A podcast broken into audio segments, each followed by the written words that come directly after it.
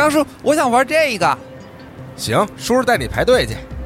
叔叔，我还想玩那个。好嘞，咱俩接着挑战那个。哎，叔叔，叔，我还没玩够呢，项目实在是太多了，舞台表演我还没看呢。没事儿，小六，咱明天接着来。今天呀，先把那刮刮卡给兑换了，没准还能赢台游戏机呢。耶耶耶！叔叔最好，最喜欢跟张叔一起玩了。核聚变二零二一 Tour 成都站即将在十月十六、十七日于成都世纪城新国际会展中心九号馆举办。主题区域参加挑战，独立游戏海量试玩，兑换刮刮卡赢取奖品，还有速通舞台带来全天的精彩表演。十月十六、十七日，让我们一起在游园氛围中感受游戏的魅力吧。鉴于疫情特殊时期，一切入场规则我们也将配合防疫办和当地政府部门共同执行，玩家们也一定要注意安全。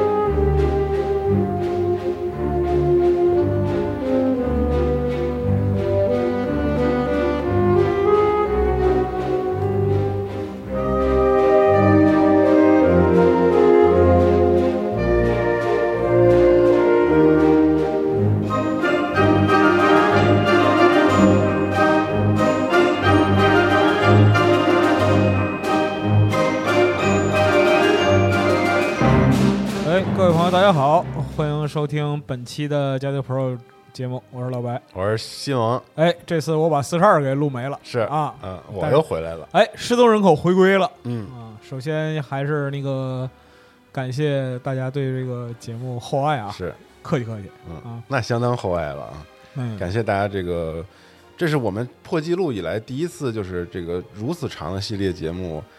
没有太多这个数据上的衰减的一个系列，也算是老白的一个。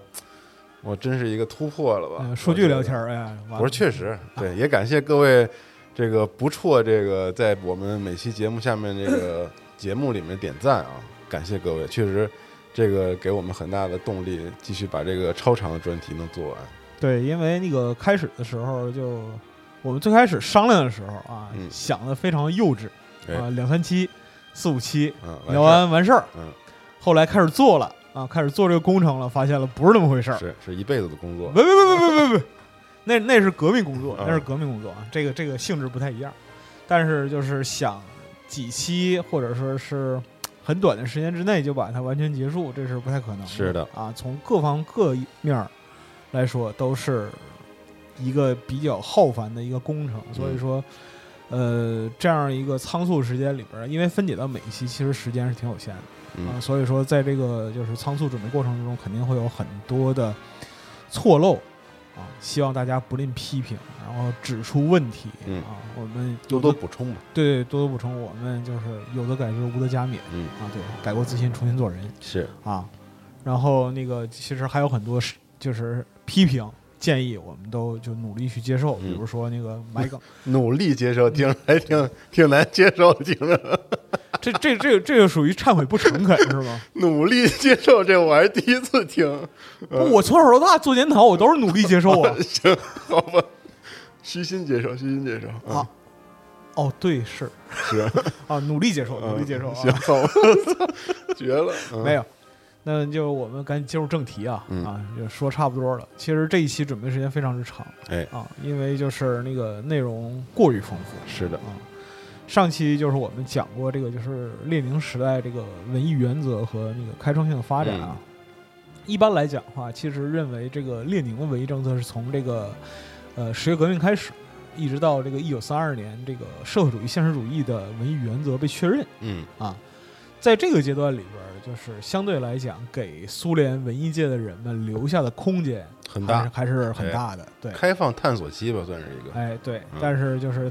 留给他们的空间其实是在逐步收紧的，而在这个阶段里边呢，其实，呃，在各个领域的人们，他们就是继承了白银时代这个精神财富啊，还有就是一些思想实验，嗯，或者说是一些发展性的这样一些判断，对整个苏联前十几年的这样一个美学思潮的发展产生了一个很重要影响。对，而且在就是三二年之后，有很多这个美术啊、啊文学、音乐等等各方面的这样一些。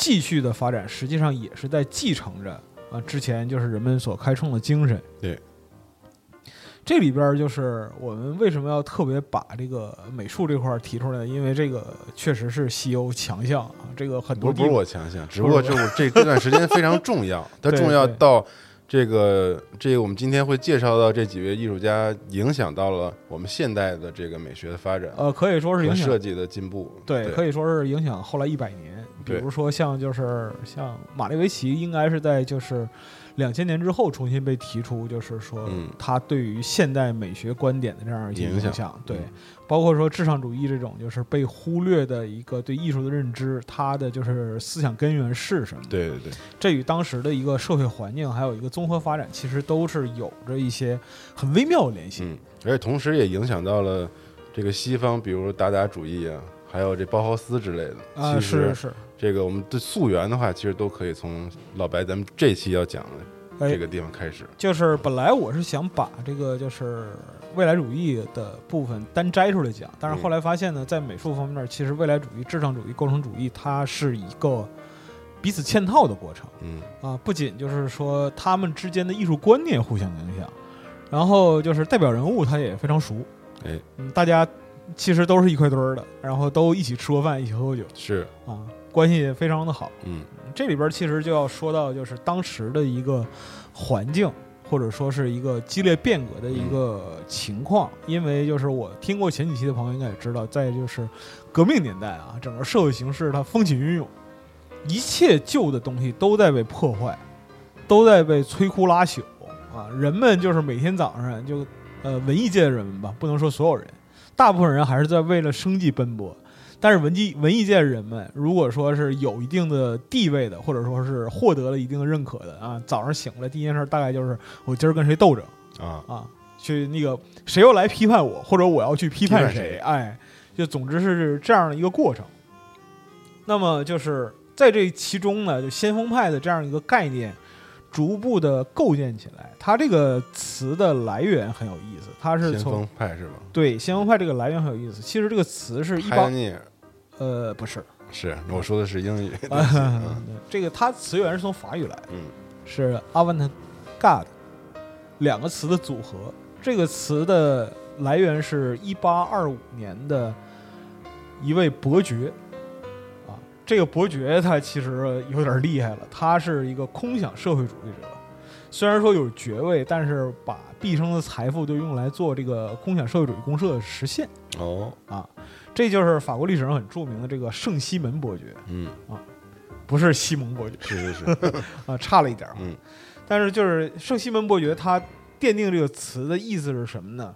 把艺术家、科学家、实业家并列，这三者并列，形成引领社会发展的三巨头精英结构。再就是他所在的那个年代里边，对于是什么引领社会发展，嗯。并无定论，甚至没有多少人去考虑这个问题。嗯。啊，但是呢，就是圣西门伯爵认为说是艺术是非常重要的启迪人类智慧的这样一个核心媒介。嗯。它与科技与实业一样，都在创造与改变人们的生活。嗯。对于艺术的定义是，它是对想象的创进行创造力的训练。确实，啊，嗯用各种的技法形式，诗歌、绘画、音乐等等等等等，去激发人类愿望的表达。嗯啊，那在这种情况下，艺术、科学和实业就共同形成了循环嗯啊。包括圣西门伯爵自己的这样一个空想社会主义公社，也是基于这个理念去实现的。很遗憾，最后没有成功啊。嗯但是就是这个理念本身，它作为一个引导，开启了后世的人们对于艺术的更多的追求。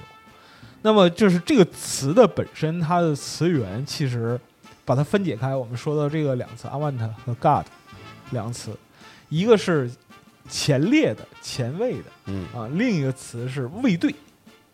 God 是卫兵的意思哦哦哦这表明它是什么呢？既具备就是先前反叛的意识，又具备极强的战斗性。嗯对我要就是我提出了一个新的概念，我就要去战斗去保卫。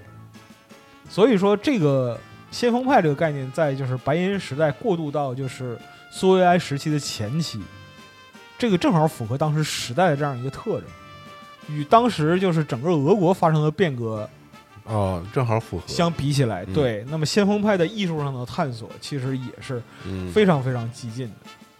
呃，整体来讲的话，就是如果说把至上主义、然后未来主义、构成主义这些综合在一起来说，其实比较符合后来的一位法国的美学家，他是现象美学家的这样一个代表人物，叫做迈克尔·杜夫海纳。他认为说，审美感知是人与大自然创造力独一无二的接触，是造物的共鸣。嗯甚至说是艺术是人与自然保持接触的唯一能力。他评价就是绘画与其他艺术形式表达的是，绘画不是为了重现某一事物，因为是你是不可能完全重现这个事物的。那么，绘画其实它这个行为是创造一个本身具备价值的新的对象。是的，对。正是因为这个要求，在先锋派时代啊，人们经过激烈思想碰撞，它会使自己的绘画行为走向一个之前的人们从没有探知探过的探索过的地方。因为我们知道，就是从十五世纪开始，嗯，学院画派的核心是透视技法。是的，啊。那么，在这样一个先锋概念引导下，人们会对绘画这个行为本身做出思考。嗯，重新思考，重新思考嗯，我重现一个事物，那么我重现的这个事物和我眼前的这个事物不一样，行不行？对，啊嗯，我重现的这个事物和人们所有人认知范畴中的事物，嗯，完全不一样，行不行？嗯嗯，就像印象派那样，对吧？就是你的印象未必是我的印象，嗯但是你不能说这个东西它不是印象，嗯，那么完全没有细节，行不行？最后这个东西被简化到只剩下线条、面积行不行？和色彩，行不行？嗯啊，这个其实是抽象画派的这样一个起源。那么到了未到了未来主义这一块儿呢，就事儿就变看起来变得简单了，就是在绘画的形式上变得简单，嗯，其实变得就是在思辨上变得复杂不得了。是今天这期节目里边，其实很多是接着第二期的部分，对。对对对。如果说里边提到一些画展啊，还有是关联什么，里边白银时代番外篇第哎一期，白银是白银时代番外篇第一期里边就是各种各样的奇怪的人啊，然后就是那个有趣的事儿啊。提示一下，大家可以来集合 APP 听这期节目。哎呦，好啊，时间这期是聊到很多绘画作品，是的，包括艺术创作，无缝植入，呃，非啊常需要看时间轴配合一下，确实。如果只听的话，其实是不知其所以然的。因为很多这种这种抽象主义画作，你没办法用语言来给你描述的很清楚。对对，还是大家来看一下语言能力。描述它是有限的，对对对，是非常有限的嗯所以我们重点还是拿语言描述故事，但具体的这个作品，还是大家来时间轴看一下哎，好。的，嗯嗯。那么就是 我们这期其实要从这个一九零七年的这个蓝玫瑰啊，哦，这么早啊？啊，那嗯。相当早了，开始说起。一般来讲的话，就是人们认为啊，嗯。这个俄罗斯先锋派这一块儿是从这个一九零七年的蓝玫瑰画展开始的。啊，但是呢，全面贴向这个未来主义概念，是从这个一九零九年意大利人马里内蒂嗯。啊提出未来正式提出未来主义未来主义。这样一个观点，嗯。啊而诞生的。那么这个观点其实是切合了当时整个俄罗斯民族还有社会的这样一个渴求变革的激烈激烈愿望。所以说，在这一块儿来讲，就是人们的奇思妙想多起来了，而且加上就是这些参与其中的人们，无论是文学啊，还是绘画，还是其他方面，他们的基本功都特别扎实。是的，啊，我们嗯之前讲过，就是整个俄国的，就是文艺沉淀的传统就是现实主义。嗯，那么在这个现实主义沉淀的传统之上，他们积累的就是基本功。对积累的基本功，他们去思考这些东西。那么我们说到这个未来主义这一块儿呢，其实它很重要嗯啊，非常重要，因为这个未来主义宣言呢，可以简单说一下，它是。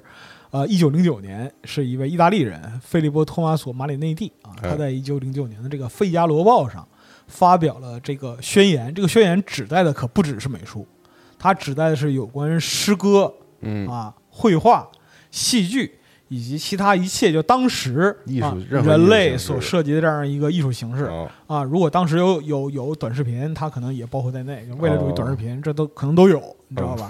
啊就未来主义的本质是对就是创造的一个就是概念，就新的人类的道德文明的这样一个崇拜，同时与之对应的是什么呢？是对旧的人类的这样一个憎恶。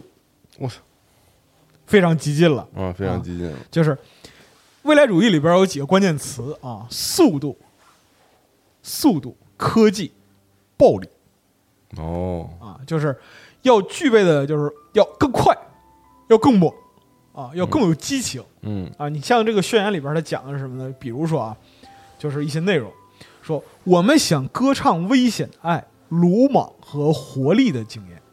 我们诗歌的主要元素是热诚、勇敢与抗争。嗯啊直到今天，文学颂扬禁止了沉思、狂喜和沉睡，而我们想赞扬进攻性的运动、焦躁的失眠、运动的步骤、危险的跳跃、哦，耳光和一次出拳，嚯家伙，你听听这个，乒乓的。这是未来主义宣言里的。哎，哦，我们宣布世界的光彩是通过新的美感来丰富的，速度的美感，汽车的运行，汽车在当时是一个新鲜东西，嗯。是工业的象征。是的。啊，汽车的运行带着它装饰有输送管的嗓子呼啸而行，就仿佛蟒蛇探索的气息。嗯。啊！他把这个和动物野性联系起来。汽车运动轰鸣，空气在它的金属器中前行，它比胜利女神更美。嚯，胜利女神是传统艺术的这样一个就是里程碑式象征，对象征。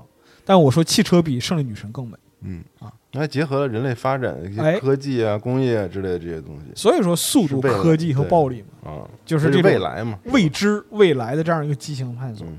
最后讲的是什么呢？我们想歌唱人们，他们握住理想主义的标杆，达到地球，在他们自己的回路轨道上奔跑。这是在意大利，我们发表颠覆性和煽动性的暴力宣言。通过它，我们今天建立未来主义，因为我们想解放意大利，考古、向导和古董的腐败。哦，这是一个像就是传统文化全面开战的这样很新锐的这个很凶猛，凶猛，很凶猛，甚至可以说是非常激进。嗯，啊嗯，这就是未来主义的这样一个起源了，哎。嗯那么这个东西很快其实就被俄国人学去了，俄国当时更需要这玩意儿、嗯啊。听过第二期的朋友可能知道，就是在这个蓝玫瑰后边还有这个就是红方块儿哎，啊驴尾巴啊，进入到这个驴尾巴这个比较魔怔的团体的时候啊，未来主义的这这一小撮人基本上就形成了。那我们可以先说说这个就是驴尾巴的代表人拉里昂诺夫和他的太太啊贡恰洛娃，哎，啊，他们所主张的这样一个辐射光线主义，其实是影响了后来的整个俄罗斯未来主义派别的这样一个发展。因为本质上来讲的话，它其实是对后来对于马列维奇和塔特林的至上主义、构成主义啊，形成了这样一个早期的影响，早期的影响，嗯以及在后来为他们的这样一个理念的分野嗯啊，，形成了一个区隔。哦，啊，就是其实是同样的修行方法，可以这么说，但是衍生出了两种不同的概念。那么，而且就是和驴尾巴这样一个团体，就是拉里昂诺夫所那个主张的这样一些观点啊，沾上边儿的人，最后呢或多或少他都离开美术了，离开什么？离开美术，哦，离开美术，除了就是马列维奇之外，马列维奇其实到最后至上主义的时候已经走向哲学了。嗯，对，马列维奇啊走向哲学，塔特林走向实物材质构成，嗯。利希斯基走向这个概念概念重组。对，啊，然后罗琴科走向结构艺术。嗯，这是今天咱们的几位主角，对，几位主角啊，他们都和这个辐射光线主义和驴尾巴这个画派有着千丝万缕的联系。，哦这么哎早，哎，非常早。接完接着往下，会有非常非常多熟人出场。嗯嗯。啊米盖尔·菲奥多洛维奇·拉里昂诺夫啊，这位朋友是一位艺术界老巨魔，哦，是吗？啊那那那那太那太巨魔了。哦就是我们提到他，你看他这个画面到处批判，他都不是到处批判，他是到处钓鱼，已经不涉及到就是说批判什么什么什么事儿了。对，你想批判那来，后边我们会谈到就是他对于批判的态度嗯啊，这个就更野。他这个就是老巨魔，其实还是一个很有成就的老巨魔，就是战斗力很强。虽然说他没有像康定斯基或者马列维奇那种就是开宗立派的成就，啊，他没有开宗立派，嗯，是这是因为辐射光线主义在历史上没有特别具备代表性的成成就性的画作，嗯。啊，但是他真的是影响了非常多人。两位，他和他的太太娜塔莉亚·谢尔盖耶夫娜·更恰洛娃啊，这两位都非常的艺术理论非常激进，而且就是人生很传奇。一八九九年，俩人十八岁的时候认识，哦但是呢，过了五十多年才结婚哦，是吗？啊，对，但是都一直在一块儿是吧？一直在一块儿嗯，但过了五十多年才结婚。嗯就他们俩都是一八八一年生，嗯但是呢，他们两个人的命运交汇点发生在这个莫斯科绘画、雕塑与建筑学院。啊，听过前几集朋友都知道啊，嗯这是一个就是未来派大本营嗯啊，基本上未来派有影响力的人都出生在这儿。拉里昂诺夫的父亲是一个军队背景的小官僚，他等于说是在地方长大的哦啊，，三线城市。随军来到大城市，哎十岁。十岁的时候才第一次到莫斯科，嗯。啊，然后呢，就是一八九八年的时候进入这个学院去学习，嗯。但是冈恰洛娃的出身更高、更上等一点，他是正经贵族出身，哦，贵族出身，哎，然后尝试过很多学科的学习，什么医学呀、历史啊等等等等，就是贵族家孩子嘛，啊，有条件，学的多嘛，对，有条件去多尝试，兴趣班报的多。哎哎，哎嗯但是最后呢，其实他还是选择了就是艺术这条路，嗯啊，喜欢这个。进入了这个，也进入了莫斯科绘画、雕塑和建筑学院啊。当时呢，虽然说行政品级上你听着啊，照圣彼得堡美术学院那个啊，那个叫响亮，但其实这儿的老师也很厉害。嗯，行政级别差一点，但是师资力量非常雄厚。比如说那个我们上一期提到的，就是风景派的画家啊，克罗恩，著名的肖像画大师谢罗夫嗯都在这儿任教。哎，还有雕塑方面，还有当时著名很著名的大手子啊，克洛贝斯科伊。这这个克洛贝斯科伊就是冈恰罗瓦的老师啊哦，，就是总体来讲，学校的教学水平相当可以，嗯而且呢，因为就是处于这个就是第二梯队，所以呢，很多地方它其实不像就是第一梯队的学院那样，嗯。它羽翼丰满啊，保持着一个就是非常强大的、具备惯性的这样一个观点，要必须这么画啊，哦要不然不行、啊，哦你，知道吗？它其实是更开放一些，更开放一些、更包容一些，允许学生提出激进的观点嗯。与主流观点进行抗衡嗯。啊，这也是他就是保持活力、吸引校外学生的这样一个嗯。原因。那么那个时候，青年艺术家们那都交友广泛啊，都是非常 social 是吧？对。那那个时相候当社会，在那个年代，就是社交恐惧症是活不下去的，必须是社交牛逼症才可以啊。对，嗯大家就寻找同道中人。就这夫妇俩其实也不例外啊，他们俩在学校里边先认识了，之后呢就聊嘛。一九零六年的时候，碰到了一位很很重要的人物啊，拉里昂诺夫跟着这个这个原艺术世界的策划人、组织者、艺术家的沙皇啊，啊，他又出场了，谢尔盖加吉列夫，那不是我吗？那就是你啊，不是不是不是，开玩笑。对，就是艺术界交际花啊，他们一起去了这个巴黎参观美术展，回来之后呢，他就加入了当时非常有名的一个自由美学协会啊。这个自由美学协会其实也是当时接纳整个欧洲先锋美术理念的这样一个大本营。嗯这个时候，艺术世界的实体杂志它已经停了。但是艺术家们活动还没有结束，仍然是以各种团体的形式活跃着。嗯啊，拉里昂诺夫这时候属于是赶上这一波尾巴，还有这个末班车。大伙儿都是从自然主义起家，没有人是从别的地方来的啊。什么就是巡回展览画派，基本上受都是都是这些教育。都是从这儿来的。对，但是呢，就是他们的思想新锐特点在于，就是他们能够很快的从一个流派的内容跳跃到另一个流派里边去。比如说，他们在一九零七到零八年的时候，最开始你可以看到，就是他仍然是一个模仿形式的这样一个创作，但是很快他去研究俄罗斯民间圣像画了，就是传统的画作，真正的就是三百年、四百年以前的这样一些美术作品。嗯进而去过渡到新原始主义，就是用自己的笔触和基本功去模拟那种就是原始表达、哦原始美术表达。那么他们的特点就是变革非常之快，这种这种青年的激进导致他们在一九零九年的时候就遵守了他们的校训，啊，向学校提出质疑，学校里教材的什么玩意儿？啥意思？为什么呀？就是我们在外边啊走南闯北，嗯你看自由美术学会这些美术家协会什么的，现在美术家们谈论的画派和美术理念和你学校里教的东西已经完全不一样。哦，你学校里教出来的学生，你如果说这样的话，到了社会上，你拿你的作品你怎么谋生？你根本跟不上时代的发展。人们在谈什么？人们在在谈激进的变革。一九零五年革命之后啊，这个社会里边弥漫着什么样的气氛？你们艺术家要关心社会，嗯对于学校这个教学体制，还有这个就是美术理念啊，各种批判。嗯严格说来呢，就是学校应该支持他们啊，学校也听取了他们意见，并且给出了善意的警告啊，再闹开除啊，嗯别闹了，差不多得了。让你提意见，不是让你掀桌子来的。嗯嗯但是呢，就是这俩人已经就是很上道了。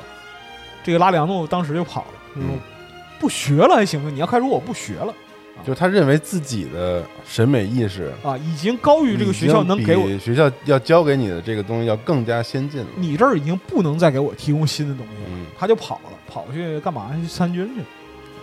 然后贡夏洛娃在学校又待了一段时间，因为他老师很厉害，跟着老师又学了一段时间，觉得没意思，然后不交学费了，不交学费，学校就就直接把他开了，哦，就这样。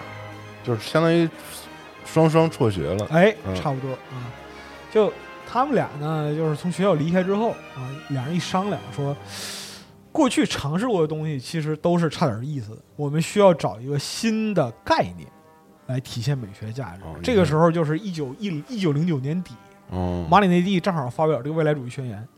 哎嗯当时有很多俄国的诗人，比如说马雅可夫斯基啊，我们之前提到过杂木木的两两个父亲啊，赫里波尼科夫、克鲁奇尼赫。嗯啊，这俩人都兴高采烈的，就是应和说未来主义好啊哦，，这个东西是之前文坛没有提出过的，之后他们会搞出更多的这样一些故事。那么这个时候，就是更贡恰洛娃和这个拉里昂诺夫听到这个事儿之后，觉得哎，这个东西有点意思，受到了启发。这个时候，美术家们就发起了红方块的这样一个先锋组织，哦，是他们就是带头，他们一批人嗯。一起，但是就是红方块里这个组织的这样一个成分是很复杂的。嗯。恰如就是一九一零年前后，就是俄国革命的理念分裂。啊。哦我们之前也说到，红方块它的分裂非常快，因为里边有一些塞尚原教旨主义者。嗯。啊，就比如说像孔恰洛夫斯基啊、马什科夫啊、科图林图洛夫啊这样一些人，那么就是啊像塞尚那样就够了。阿良诺夫认为说，你只模仿塞尚的话，这个东西文无第一嗯，啊。你如果说你模仿他的话，那最后你只是一个拙劣的模仿者。后印象派嘛，别闹了啊！嗯就是拉里昂诺夫和又分裂了，又从这个红方块里边退出了。看谁都不行，看谁都不行，你搬塞尚太没意这思。可能他的这个就是思想这个新锐的太更迭很快，过于激进，对，过于激进。但是当时他又总受限，能发现每个这个派别里面的一些问题。是嗯，但是就是拉拉里昂诺夫其实又受限于一点，就是他在美术创作上没有特别出类拔萃的东西，嗯，在当时啊。但有一个好处是别人不具备的，是他能整活。我听起来有点像那种特别投机的那个艺术艺术分子，你知道吗？但是他在创作方面还真不是投机，是对就是要给自己找到一个基础，对一个他要更加给自己一个依托，而且一个创就是作哲学。对，嗯所以就是你看到他各种行为，包括说不断的就是从各种组织里边儿就是分裂出来啊，然后你去就在各种场合整活呀，嗯这些东西其实都是他追寻依据的这样一个表现。那这个说到很重要，我们一开始就提到这个驴尾巴这样一个概念。那么他接触到这个意大利的未来派，还有就是法国立体主义之后，他把它综合起来，至少在现象上，我们可以说至少在现象上，对它进行一个特别快速的学习和消化。我们嗯刚才也说了，他在青年时代的一个特点，就是能在学习能力非常之强，而且能在各种流派之间反复横跳。对啊各种风格，反正我都会，哎，是吧？都能整。这时候他就推出了这个辐射光线主义的概念，这哦也是他后来举办那场就是名为“靶子”的著名展览。你们不是就是想找东西批判吗？好，我这儿有一把子，你来批吧。嗯宣称的是什么呢？要研究不同的交叉光线所形成的空间结构，也就是驴尾巴画派的这样一个亮相。那这时候参与的名单就挺耀眼了，除了拉里昂诺夫和贡恰罗娃，这时候马列维奇和塔特林都上榜了，出现了，出现了。哎呦，对，大师们来了。哎，文学上与之有交接和合作的，你像刚才我们提到的赫列伯尼科夫、克鲁奇尼赫啊，嗯这些人也出现了。为什么呢？因为他们的志向更加宏伟，他们希望能够在诗歌、绘画、戏剧等等艺术方面创造一个艺术的跨界融合流派，哦，立体未来派。就是你只要未来，你只要提到立体未来派，就是它是涵盖所有内容的，不是说你只讲就是绘画啊、立体未来主义啊、某某主义什么这样的，融合的，是融合的。嗯，这各个艺术领域都可体现的。哎，这个时候就是有意思事儿来了啊！马里就这个未来主义的发起人啊，嗯马里内蒂过来一看，我这这个玩意儿是我搞起来的啊，但我我一看你们这个意思啊，给我也整不会了啊！你给我解释一下这个就是未来主义在俄罗斯发展呗。结果俄罗斯未来主义者讲说哪儿凉快哪儿待着，没你什么事儿。这个就是你知道我们俄罗斯是有这个欧亚二元性的，知道吗？啊，传统欧洲的美术道德会腐蚀我们前进的道路啊，就。你们啊，就是未来主义，是你回意大利玩去啊，这是你们欧洲的未来主义，这和我不是一回事。哎，这和我们俄国未来主义不一样，我们根本就不把自己归类为欧洲艺术。嗯啊，如果我们跟随你们的脚步，亦步亦趋的话，那么最终你会把我们的技术和造型都带往庸俗化的深渊。嗯啊，这顿批，马马里蒂气到死。当然，马里内蒂本人他在就是政治立场上，后来急速的滑向墨索里尼啊。哦。后来在那个葛兰西对于这个就是未来派，就是意大利未来派艺术评价里边提到这一点啊，他和就是俄国未来派的这样一个走向是完全不一样。嗯。但是呢，就是驴尾巴本身他在当时虽然说轰动一时，甚至在艺术界造成很大的反响，但是拉里昂诺夫没有能够达成一个开宗立派的这样一个目标，也没有上升到那个高度。为什么后来就是马列维奇、塔特林他们都达成了呢？是因为他们把自己的认识和对于美术的研究上升到了一个理论的高度。对啊，嗯。而浮世光线主义他提出了现象，但最终没能够把它上升到理论。理论对，而且这个和就是拉里昂诺夫，你知道吧？就老巨魔，他看起来很吓人，但他成不了事儿。对，所以我就说嘛，是不是说他没法最终真正形成自己的创作概念。对。所以他我就说他是一个这个总想去弄点啥，他就是，而且就是他的特点是什么？他跟谁都跟谁都杠，嗯，就杠精本精。一四年的时候，有一个就是艺术杂志的编辑，叫做戏剧与漫画的一位编辑，就是去采访他，因为当时这个吕伟的这个画派闹得轰轰嚷嚷的嘛，然后就问说那个那个整个俄罗斯都在说啊，这个未来主义者啊，你们。你们算未来主义者吗？然后拉里昂诺夫说：“是，我们是未来主义者。”啊，你们反对未来主义者吗？那对我们反对未来主义者，未来主义者应该在地球上消失。但你这么说，你不是自相矛盾吗？你前面说你是未来主义者，然后你又说你反对未来主义者，对我们这个流派意图就是自相矛盾的。嗯，这编辑就开始有点坐不住了啊，就是说。那你这么说的话，就是冒名为艺术家骗子你们是骗子吗？拉良诺夫说：“对我们就是骗子。你们是平庸之辈吗？对我们就是平庸之辈。挺像那种编辑拍案而起，知道吧？就说说是没法好好聊天吗？跟你们没法好好交流吗？拉良说对，没法交流。嗯。编辑说：那我走之前，我问你最后一个问题：你们这一年的愿望是什么？一九一四年。”就因为这个时候画派到处就是写文集啊，然后开展览啊，发表各种惊世骇俗言论。这时候拉里昂诺夫说了一句实话，说忠实于自己。这个其实就说明了一个问题，就是他在这个时候他自己也没有搞清楚他想要什么。所以说，在之后的就是这么多年里边，无论是塔特林还是马列维奇，还是其他的就是后来和未来主义有关系的人，纷纷的就是离开了。就是吕伟的这个画派，画派本身在一两年之内也是分崩离析了。后来就是拉里昂诺夫和贡恰洛娃是客居巴黎啊，客居巴黎这个其实也很有意思，就是他努力想去把那个辐射光线主义的概念传扬出去，但是他没法跟别人去诠释，聊聊这个东西非常之难。他想很难解释，很难解释。他主张的是什么呢？在表现世界的时候，将光线与物体抽离重组。哦。使线条与色彩脱离应有的位置，呈放射状的互相穿插。那么，这种就是交错光线是自然界里不存在的。那么，它也瓦解了事物的本来形态，因为当时人们是习惯在自然光下去看待事物。是。但是如果说自然的光线的源头不存在了，事物的本来形态，就是你通过视觉认识到的形态，也就不存在了啊。这是他主张的这样一个核心。它本质上来讲的话，应该算是抽象艺术。过程中的这样一个里程碑，解释了就是光线与事物本体的形态之间的关联，但是它没有上升到应有的那个高度，只不过就是说，而且就是拉里昂诺夫这人不一贯不会好好说话，他不会好好说话，最后结论是什么呢？就是他想好好表达的时候，没人听他说嗯啊，这个事儿就比比较糟糕。嗯嗯，最后就很没办法。一九一五年的时候，吕伟伟这个画派基本上就已经散摊了。然后琢磨，操，怎么办呢？干点啥呢？正好这个时候啊，我们的老熟人这个加基列夫同志又出现了。嗯啊他说：“我这个在巴黎办这个俄罗斯季的这样一个舞，就是舞芭蕾舞巡演啊，我觉得就是您二位对于这个舞美设计是有天赋的。哦，我们也知道，这个艺术界撒谎的看人不会看错的是啊。嗯，说要不然你跟那个跟我到欧洲巡演吧，专门做这个做舞美设计舞，台艺术设计嗯啊。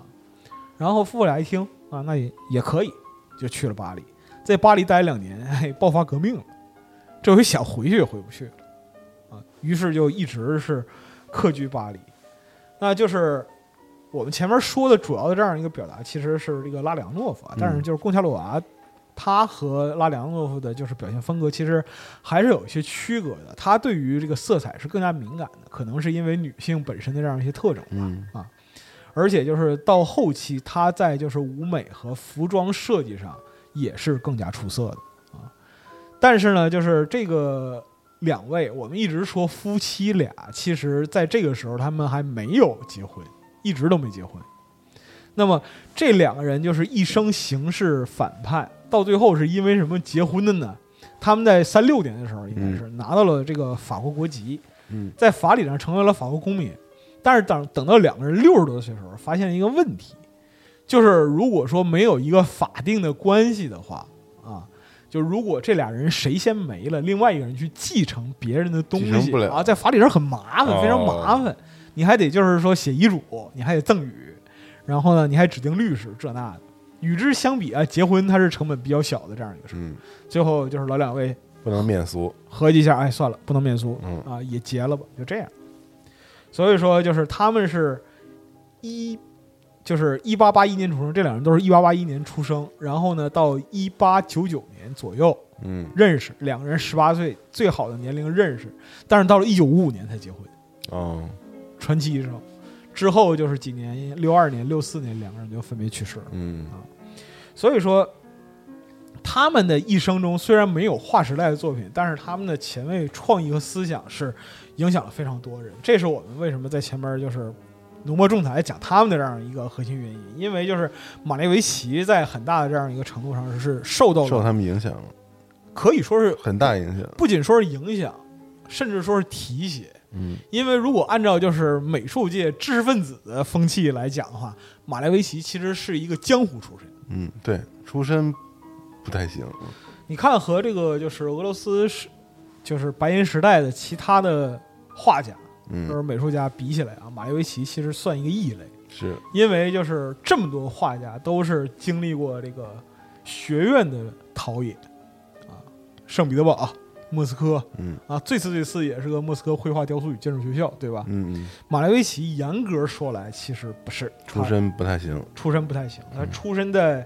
农家，可以说是农家，就是他随清的意思，嗯，比随行要高一级，嗯。比随行要高一级，就是他的家庭还是识文断字的，哦哦哦，但是就是不是文盲，不是文盲，嗯。但是他其实是长，他的家庭跟美跟艺术没有什么联系，可以这么说。嗯。而且就是他早年的成长环境，就是童年的时代啊，他更多是在山野里边成长。嗯。所以说是他最开始的，你看到他的就是很多画作的时候，其实是和自然，和就是类似于巡回展览画派早期画作有更多的联系。哦这个东西就很有意思。但马列维奇本人是更加神奇的，他从这个一九零四年开始，就是他的绘画风格变化速度比这个拉里昂诺夫还要快。嗯就是他从这种就是原始风格到这个他创立至上主义，中间只经历了十几年的时间。哦，这已经算很快的了，非常之快。嗯对，我们还是要说一下，就是他的这样一个历程啊，就是卡基米尔·谢维里诺维奇·马列维奇，他其实就总体来讲艺术成就就难以用语言形容。这块儿请大家务必要看时间轴，嗯因为就是我们之前聊过，就是康定斯基的这样一个艺术思想是抛弃具体的物象描绘的时候，啊，形式才成为形式，色彩才成为色彩。那么如果对美术不了解的时候，有时候会认为马列维奇某一时期的作品跟康定斯基非常相似。是，你看这图吧，确实觉得相似。哎，嗯，但是如果说那个你对于马列维奇的这样一个经历有所了解的话，其实你会发现他的动机和康定斯基完全不一样。嗯啊而且就是康定斯基相对于这一批未来主义者来讲的话，他是独立于这波人的，嗯，他没有受到未来主义太多的影响啊，他更多是通过自己的天赋联觉这个部分，去探寻色彩与形式之间的关联，对啊，如何形成这样一个美术的观点。马列维奇最后其实他是写写了很多就是文论吧，可以这么说，我觉得他是一个哲学家。很强的哲学家、很强理论哲学家，对对，就是他有一个创作观点，就是也是包豪斯的教材，嗯。啊，叫做无物象的世界。虽然说就是很多人看起来这本书里边基本上车轱辘话 啊，就是这个事儿反复说，反来嗯反来覆去说。这事儿可能用不了一本书。啊，你不用一本书 一页纸就能说啊。他其实反来覆去强调，就是物象本身没有任何意义，重要的是知觉。但是你要考虑到它形成这个观点的年代，嗯，差不多一百年之前，对对对，就在那个时候能让人去理解这个事儿，难度是非常之高的。嗯那就是马列维奇在最终的这样一个艺术观点里边强调是什么呢？人们是对概念的封装产生情感反射，而非对具体的物象进行情感反射。因为物象是因为人们给予其定义的概念嗯而存在的。这个是当时无论是从具体的这样一个美术绘画，还是从这个实践的生活表达里边，都已经被验证的这样一个东西。嗯那么他最他的提出就是创作的意图并非是表现形象，而是要传递情感，嗯不能让形象掩盖画面本身的情感内涵。对所以说，当物象被简化为无的时候，一切都归于无，那么去除物象剩下的纯粹色彩，就是激发与呈现原始的、纯粹的知觉的。对，他其实强调的就是艺术作品的表达是否能让人们产生情感反应。他所谓的这个至上，嗯，我觉得就是可，就是看观看者内心产生了情感，以意识和情感为最高是对至高无上的理念。理念。哎，嗯，是这个感觉。对，对，我觉得这个啊，绝对是这个视觉传达这这这门学科最早最早的，就是就是可能是理论上的奠基。嗯，对对，因为它这个完全是一个全新的革命了。对，对，就是说是否这个东西要表它的表达是通过什么来完成的？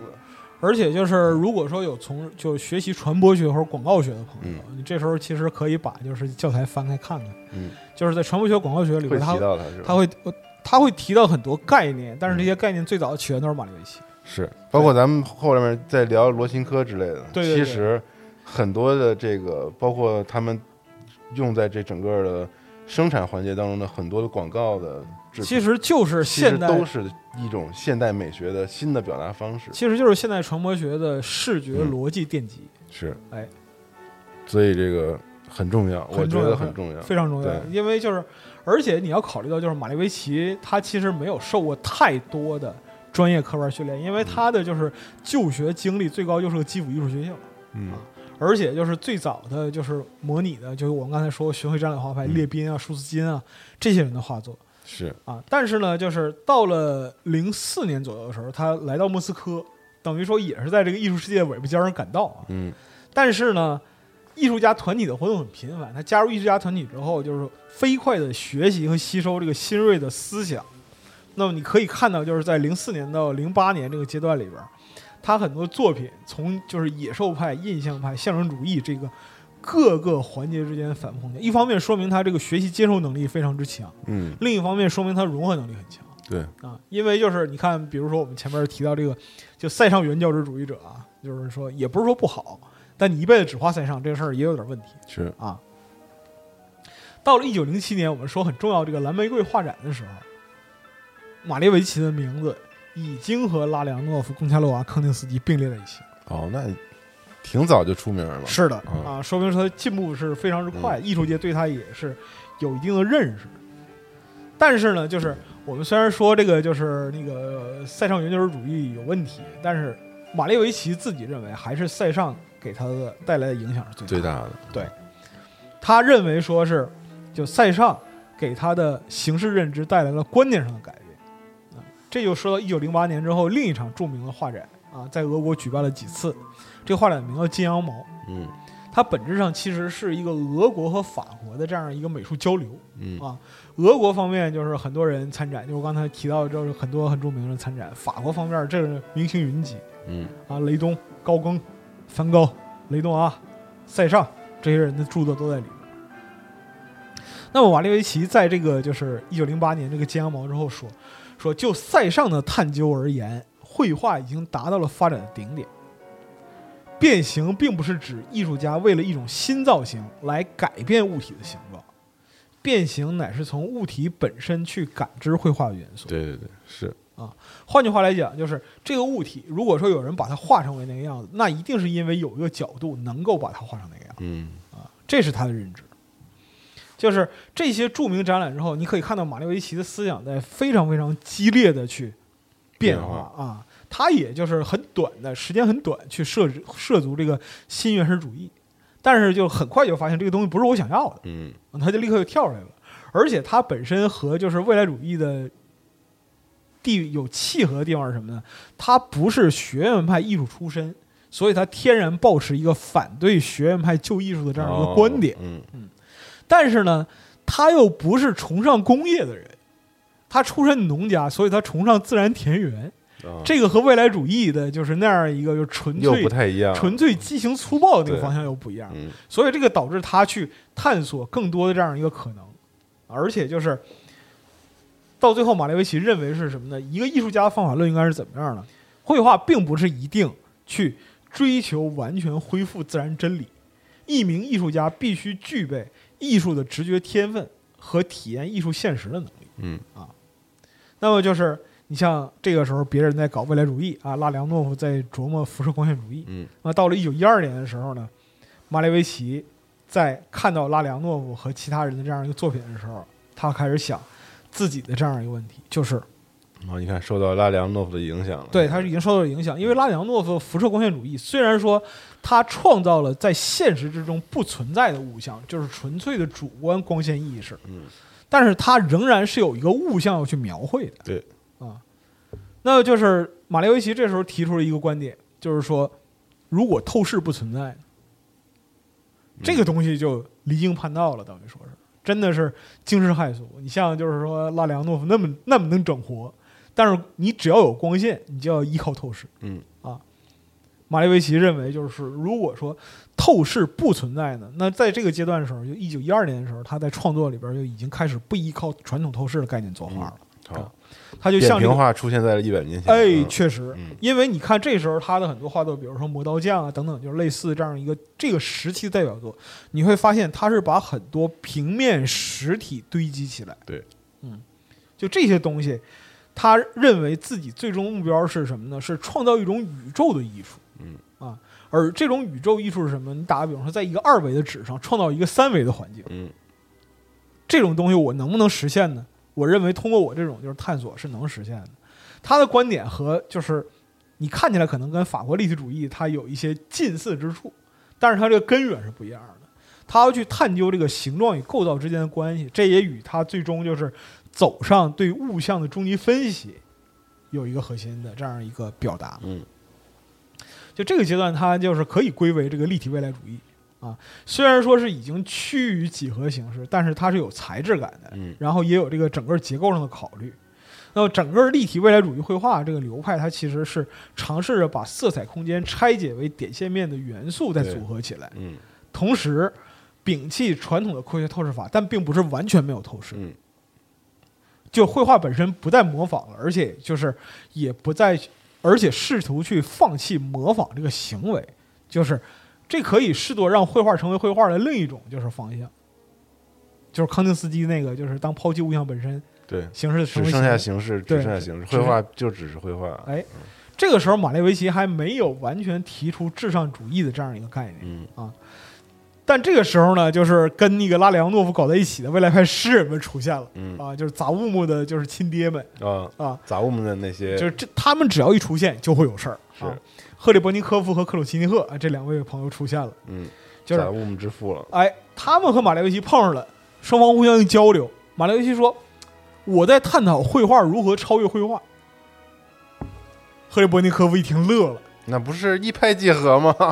你知道我在想什么吗？我在探讨语言如何超越语语言。两边呢，当时就就 哎呀，太对了，嗯。太对了，这就起了一个化学反应。嗯，我们这里边说到，就是说，一九一二年的时候，就未来派的诗人群体啊，大卫·波尔柳克、马可夫斯基、赫里伯尼科夫、克鲁奇尼赫这些人写了一个共同署名宣言，叫做“给社会趣味一记耳光你呀，你看看”啊，就是这个未来主义宣言啊，宣布与这个学院派经典文学艺术决决裂哎嗯写的贼激进啊，这个比那个马里内蒂还激进，就是说我们命令尊重诗人们的下属权利。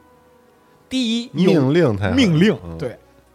第一，有任意造词和派生词以增加词汇数量的权利；第二，有不可遏制的痛恨存在于他们之前的语言的权利；第三，有以愤慨的心情从我们高傲的额头上摘下由笤帚编织成的一文不值的光荣桂冠的权利。哦，哦，我是诗人，我不承认你给我这样一个荣誉奖项啊，，我不需要你承认。嗯啊。第四，有在呼啸和怒吼声中站在我们这个词所构成的巨块上的权利。我们啊，我们的存在是非常重要的，还是很高傲的。哎，非常之高傲。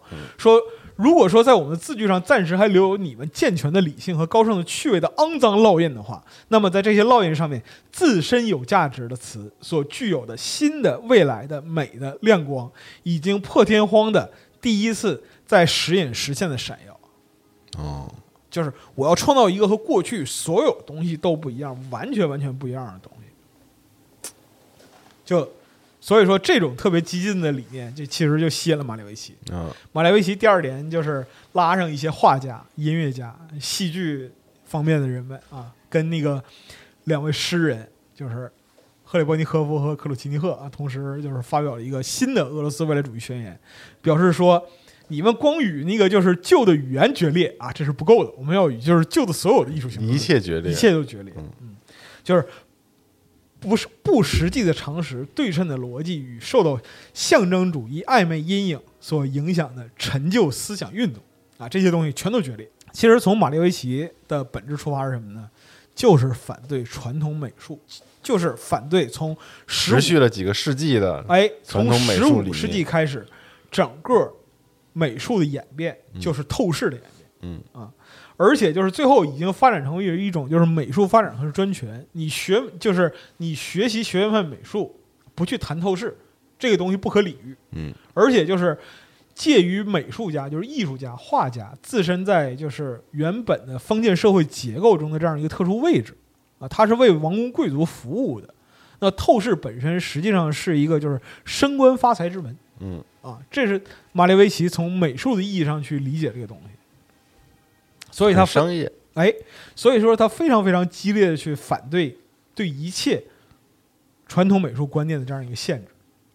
那么就是这个时候呢，就是他就开始在画作之中尝试这个几何图形的结构的命题，还有这个拼贴的内容哎，啊，这些后来都被这个利希斯基和刘罗钦科给学走了啊，发扬光大，拿走了。对，那这个时候其实赫里伯尼科夫和克鲁奇尼克没有停止整活啊，这两位诗人非常之能整。那不仅被他们学走了，这个我们现在都在一直在用是是是是是，那就是他们共同合作了一部歌剧啊，叫做这个《征服太阳》啊，著名的这个就是未来主义画家马提奥辛啊，嗯他编曲，因为他同时还是一个作曲家。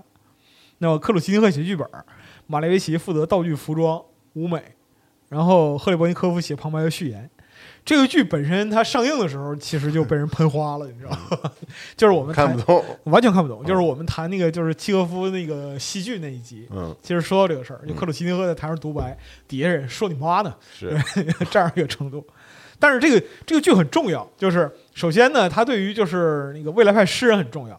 你不理解是吗？啊，不理解就对了。嗯啊，我们根本就他妈不在乎你理解不理解。嗯啊，这是其一，这是我们行动的这样一个宣言。嗯其次，对于马列维奇很重要，因为就是黑方块就诞生在《征服太阳》这幕剧里。剧里，嗯，对，它是第二幕的落下来的这样一个大幕。布啊，幕布上面画了一个巨大的黑方块这是马列维奇的这样一个尝试，也是人们普遍认为至上主义的形式诞生的一个元年。嗯。整个剧都是用几何形态所拼凑起来的，因为我们知道，就是剧场的这样舞台灯光，它不是自然光，你可以通过对于光线的安排和调度以及色彩，把整个环境甚至演员的人体切割的支离破碎，让它在色彩的表达上成为一个几何形态这样一个拼凑。嗯，但是呢，就是在这个阶段里边，为了配合整个戏剧演出，它负责舞美嘛，黑方块在中间做一个巨大象征物放下了。克鲁斯尼特一看，哎呦，好，这个东西我操牛逼！为什么呢？我认为你这个东西已经摸到了用绘画超越绘画的边儿了。嗯就是就像我们想要通过思想与语言去打破语言一样，我们最终需要的是什么呢？我们最终需要追上一种情感的体验。语言的词，它的范式是被框死的，它永远赶不上生动的、鲜活的情感的流动。对啊，艺术家应当自由表达自我，这样一个巨大黑方块就是你自我的表达。那马列维奇认为，说是黑方块本身的诞生，其实就是放弃艺术中中的理性所诞生的结果。哎啊，抛弃所有条条框框，哎，他认为说这个东西其实是在这个就是缺乏理性的情况下诞生的。嗯就我画这个东西的时候也缺乏理性，但是最后你呈现的东西是什么？它是理性中的理性嗯啊，这是他的这样一个观点。所以说呢，就是马列维奇在一九一五年把自己这样一个观点断就是断也成熟了。他参加了最后一次未来主义画展之后，就宣布和未来主义切割了。就是哦，你这个东西已经不能再满足我的艺术上的探求。我走出来我了，我走出来了，嗯，我有我自己的这样一个观点，至上主义嗯。他认为说，我最终的目的是为了分解物体，抛弃客体，是纯粹的绘画。未来主义虽然致力于绘画造型，但是来源仍然是具象的形貌嗯啊，就是它是什么，它从哪儿来，这东西是是 OK 的。嗯立体未来派也没有能把物象消解，因为你解释来解释去，最终你还是要再解出物象。嗯啊，马列维奇认为，真正的绘画写实主义是绘画仅为自身存在，嗯就是在人类在人类存在之前，有没有正方形，有没有圆形有，对，嗯啊？那我要表达的不是人类所要表达的东西啊，这是我的目标。就是这个极简几何图形，不仅仅是我要传递的绘画的符号系统，它应该是整个宇宙的符号系统。嗯整个宇宙就是由这样的形状所构成的，它与人类所创造的艺术、与历史，甚至与我们所认知到的自然，都是割裂的，甚至与整个地球都是割裂的。就你不能站在人类的立足点上去考虑这个东西。对，绘画所有的基本含义在这儿都不成立。嗯，马列维奇认为这个是艺术真正拥有自我意志、拥有生命和个性化权利的这样一个起点。艺术有了自己的生命，哎，嗯，那就是在当这个就是我们又说到，就是和康定斯基论艺术精神的概念不一样嘛。康定斯基他是反对拷贝物质世界和任何物象，嗯他的目的是打破自然对美术的束缚，就是你如果想要画一个什么东西的时候，就总想着去画它，对那这个事儿性质就变了、啊。他还是承认有物象的。马列维奇认为，就是说，时间与空间构成了所有的个体。我所要在其中描绘的这样一个东西，它是无视时间与空间的构成的，它传递的是一个绝对主观的这样一个东西。所以说，我要描绘的东西，你可以看到它之后就有很多东西，比如说白上白，比如说它采用了各种这样一个符号，它所传递的是就是这个形状，它本身是一个符号系统，这个东西和人类是否存在没有什么关系。嗯我所能做的就是告诉你这儿有一个符号系统，这就是黑方块儿啊，这就是我之后所传递的所有的画作的这样一个含义。所以说，就是你之后可以会看到一些就是特别奇特的命名，比如说这个红色正方形，一名农妇在二度空间的绘画写实主义。你看着是一个红色正方形是吗？其实我告诉你，他是一个农民，嗯，能理解吗？狠吗？就这样的一个意思。所以说，在当时在俄国，对于马列维奇的至上主义理论能理解的人，那简直就是你说一个手能数得过来，这个这个是有点夸张。但是两只手都加上，那差不多，差不多了、嗯啊，就这样。但是当时有一位朋友给他很高的评价，就是当时的神秘学大咖彼得·德米亚诺维奇·乌斯宾斯基啊，了解这个哲学神秘学的朋友可能对他会有兴趣，因为这位真的是就是俄国神秘学的大拿。他是学贯东西，这个学贯东西不是指说欧洲和俄罗斯，他连真正的东方文明他也研究，包括说哦印度教啊、佛教的禅宗，西藏密宗、道教等等等等。啊，同时还是就俄罗斯的这个就是第四道大师乔治葛利夫的这样一个衣钵传承者，他给马列维奇的这理念非常高的评价，说我一看就懂。哟，你看看，你这个东西是什么？这个东西的本质就是老东方啊，遥远文明古国中国有一位哲人叫做老子哦，这老子这都知道，啊。老子有一本书叫做《道德经》，说你画这个黑方块，合了里边一句话叫什么呢？大方无语，大器晚成，大音希声，大象无形。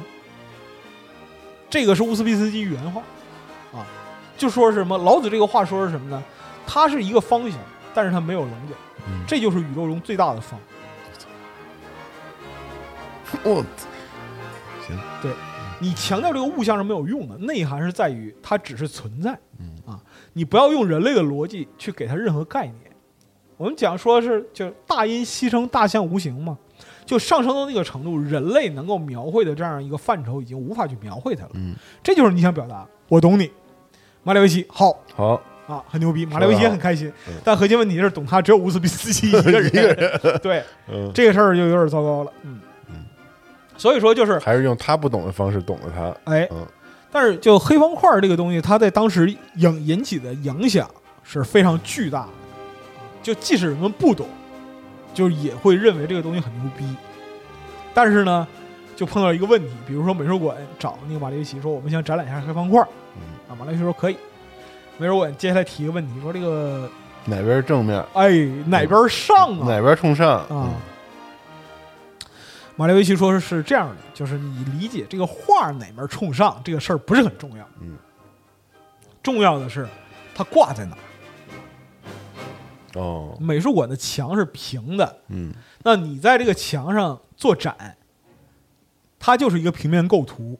嗯你把这个画作挂在这个墙的哪个位置，对于构图是至关重要。至于这个方块本身，它一点也不重要。哦，所以说，后来你在就是各种展留下的这样一个照片里边，你可以看到把黑方块挂在各种各样的地方，嗯。有的甚至是挂在就是天花板那个就是三条线，嗯，就三个维度接角的那个地方，啊那么挂，对，那么挂，嗯。就表示说我用这种方式去理解黑方块，嗯。就很有意思。那马列维奇其实之后就是在色彩和形式上这个探索就一发不可收拾了，而且就是有一点是很重要的，他特别坚持使用这个手工绘制，就是黑方块、白上白这些内容，它都是手工绘制的。这跟康定斯基、蒙德里安都不太一样，就是康定斯基他的就是每一个几何图形里边的色彩是非常均匀的，嗯但是马列维奇追求这个就是自然色彩生成。那么就是蒙德里安它本身有一个就是很严整的边界，就是这个几何构型一定是非常之规则的。嗯但是马列维奇认为，就是你像我画方块，方块方块周围有这个不规则笔触，嗯这很正常。就是我在去描绘人类所不可及的这样一个范畴，嗯但我是人类，我的能力是有界限的。嗯所以说没有必要刻意规避这些东西。就马列维奇本身说，方的平面是一个至上主义的开始，它是一个新色彩的现实主义，是否定一切绘画的主题啊。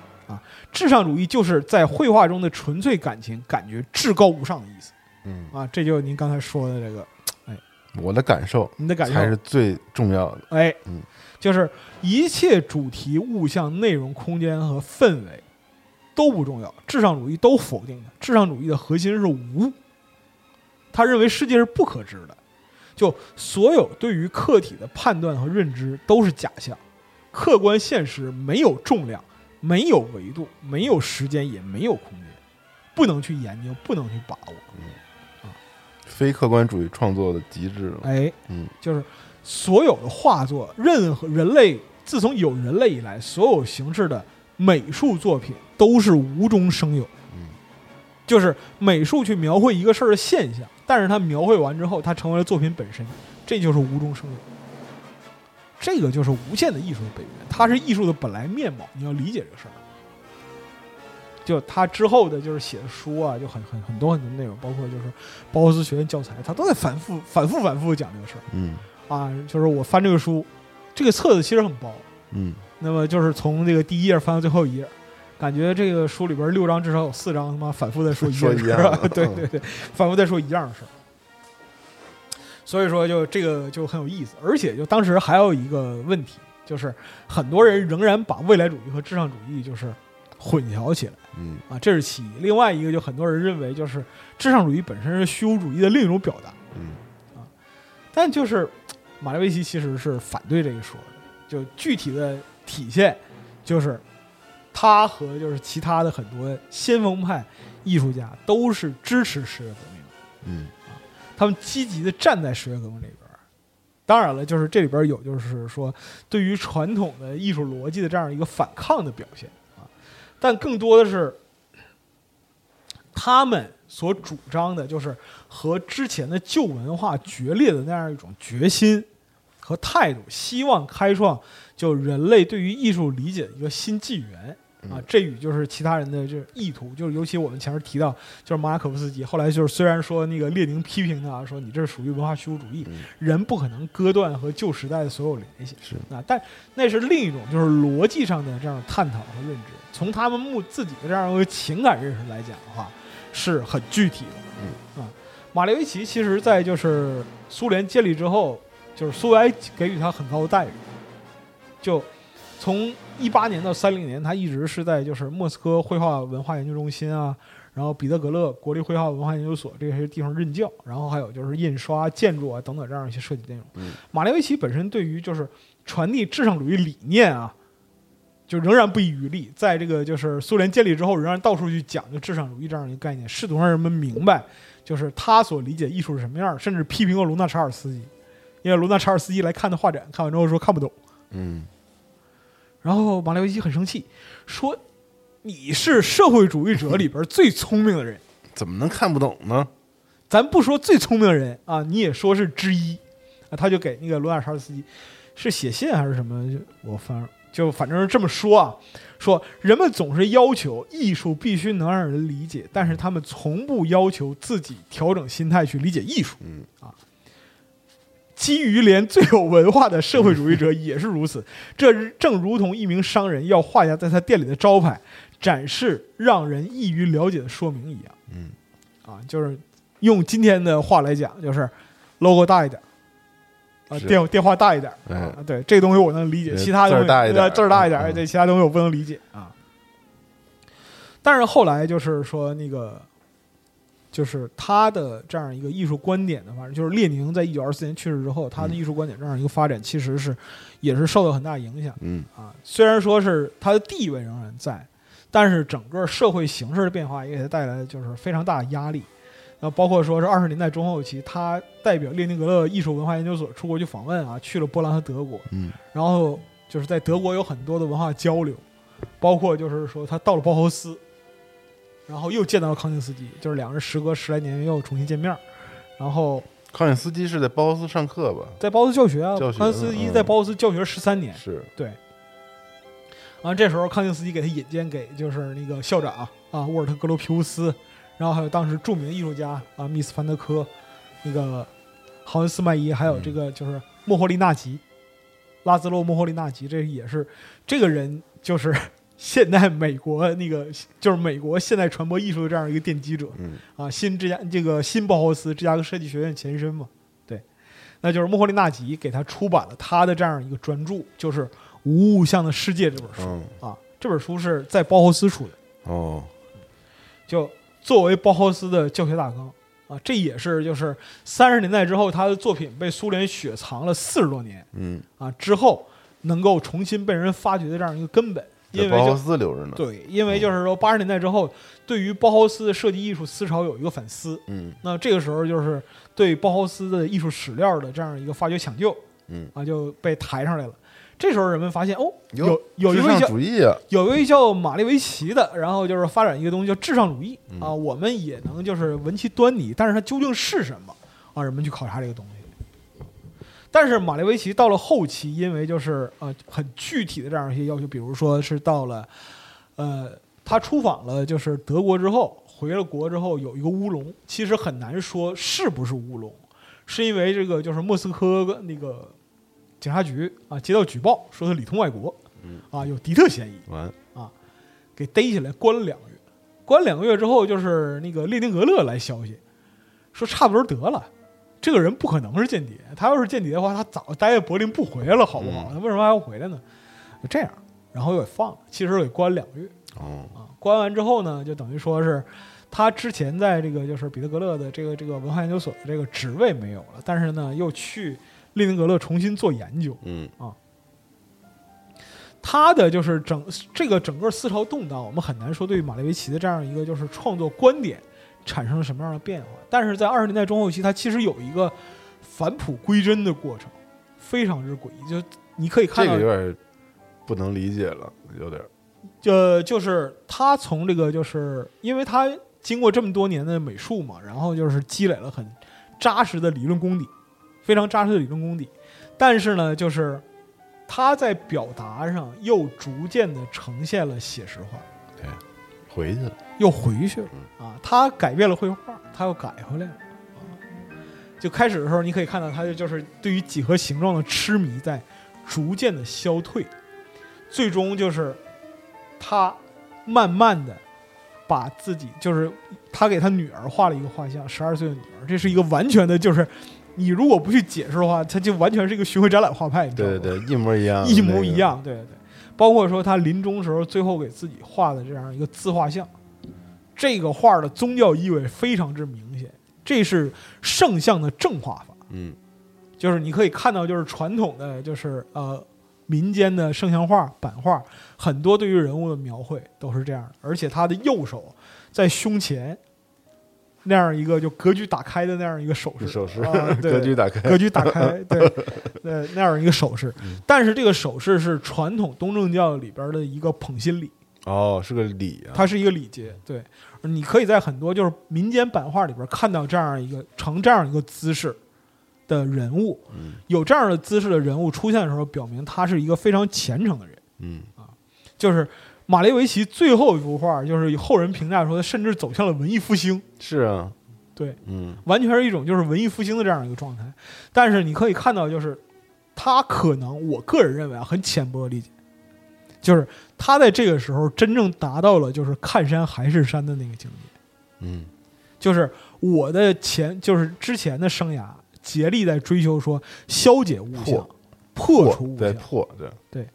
但在这个就是带我就是生命走到尽头的这个阶段，物象与我有何干？嗯就他，你说它存在也好，你说它不存在也好，我愿意描绘我就描绘，对吧？嗯就这个时候，你可以看到，就是他的创作思想已经接近了禅宗的这样一个级别吧，可以可以这么说。而艺术家一直在寻求自己的艺术理论和整个那个创作形式上的突破，有可能确实就是时间长了，又要往前再走一步了。那这个再走，在我们看来可能是往后，但在他看来可能还依旧是往前。就也可能是，就是说到了那个年纪，你看有人讲说到老的时候是有一个境界叫做随心所欲不逾矩，嗯就是我愿意干什么就干什么。嗯，想钓鱼钓鱼，对，嗯你看黄永玉老爷子，想睡觉睡觉，哎呀，黄永玉老爷子那个办画展啊，那个世界，对吧？我他妈是吧？这个话只有他能说。嗯我觉得就是近似到这样一个境界，但是就是，但是马列维奇呢，就是不得不说他就是离世的时候也很恰当。他是一九三五年去世的，嗯这个时候就是，呃，社会主义现实主义的全国大会，就是归纳把作协归为一堆儿的嗯这样一部分的这样一个大会刚刚开完，就是全苏联的文艺团体啊都归结在就是说行政体系下的这样一个大会刚刚定下调子，马列维奇去世了。哦所以这时候他的身，他就是身后地位还是非常之高的，嗯，就没赶上那个没赶上后边大批判后面批判的年代。哎就是背极哀荣，嗯可以这么说。就当时给他扶灵抬棺都是苏联艺术界顶级人物。嗯但是呢，就是在此之后啊，就是苏联给抽象艺术定了一个调子啊，这个调子就是说，抽象艺术这个东西是与社会主义、现实主义背道而驰的。嗯啊所以说，在整个苏联其实是有很长时间对于抽象艺术的打压的。一直到这个就是六十年代，嗯，解冻期啊，这个时候就还还回归，啊，斯大林去世了啊，玉米地赫鲁晓夫上台了啊嗯，这个时候就是抽象艺术才有一个短暂回归。是所以说就是能是，认同啊。哎，所以说这个就是马列维奇的一生可以说是啊，怎么讲呢？就是波澜壮阔来形容，嗯而且就是我们少见在里边读出了一丝就是 思辨的这样一个味道对对对，啊。作为一个做了多年平面设计师的人来说，这个马列维奇确实是一个祖师爷当中的那个头了。对，就是如果你今天再去回顾马列维奇的所有作品的话，你会很惊讶的发现，就是虽然看起来就乍一看，觉得就是有些地方是不可理喻的，嗯但是他所传递的很多理念，在现代的我们，在一百年之后的我们，就是它是生活之中随处可见的地方，甚至就是像之后有很多很多事儿，包括说就是色彩与形状的对于各种形象、意图的指向等等等等。对，这个它最重要的一个，我觉得对一百年后的一个最大的贡献就是就是它它最强的地方就在于它能够表达构成这个东西对于感知的一个重要性，哎或者说构成对于传达、对于意象传达的一个重要性。它不一定是个物，哎，但它是个形状，它可能嗯是个几何，它可能是个形体，哎，也它也可能是颜色。那这些东西能对人的感觉产生什么样的影响，影响和效果？当他们在用不同的方式组合到一起的时候，他们能够是否能够表现曾经只能在画面上用物来呈现的那个信息？嗯，对，就是绘画本身是否能够，就是甚至承载绘画都不能够表现的更多的、更强烈的一些情感的东西。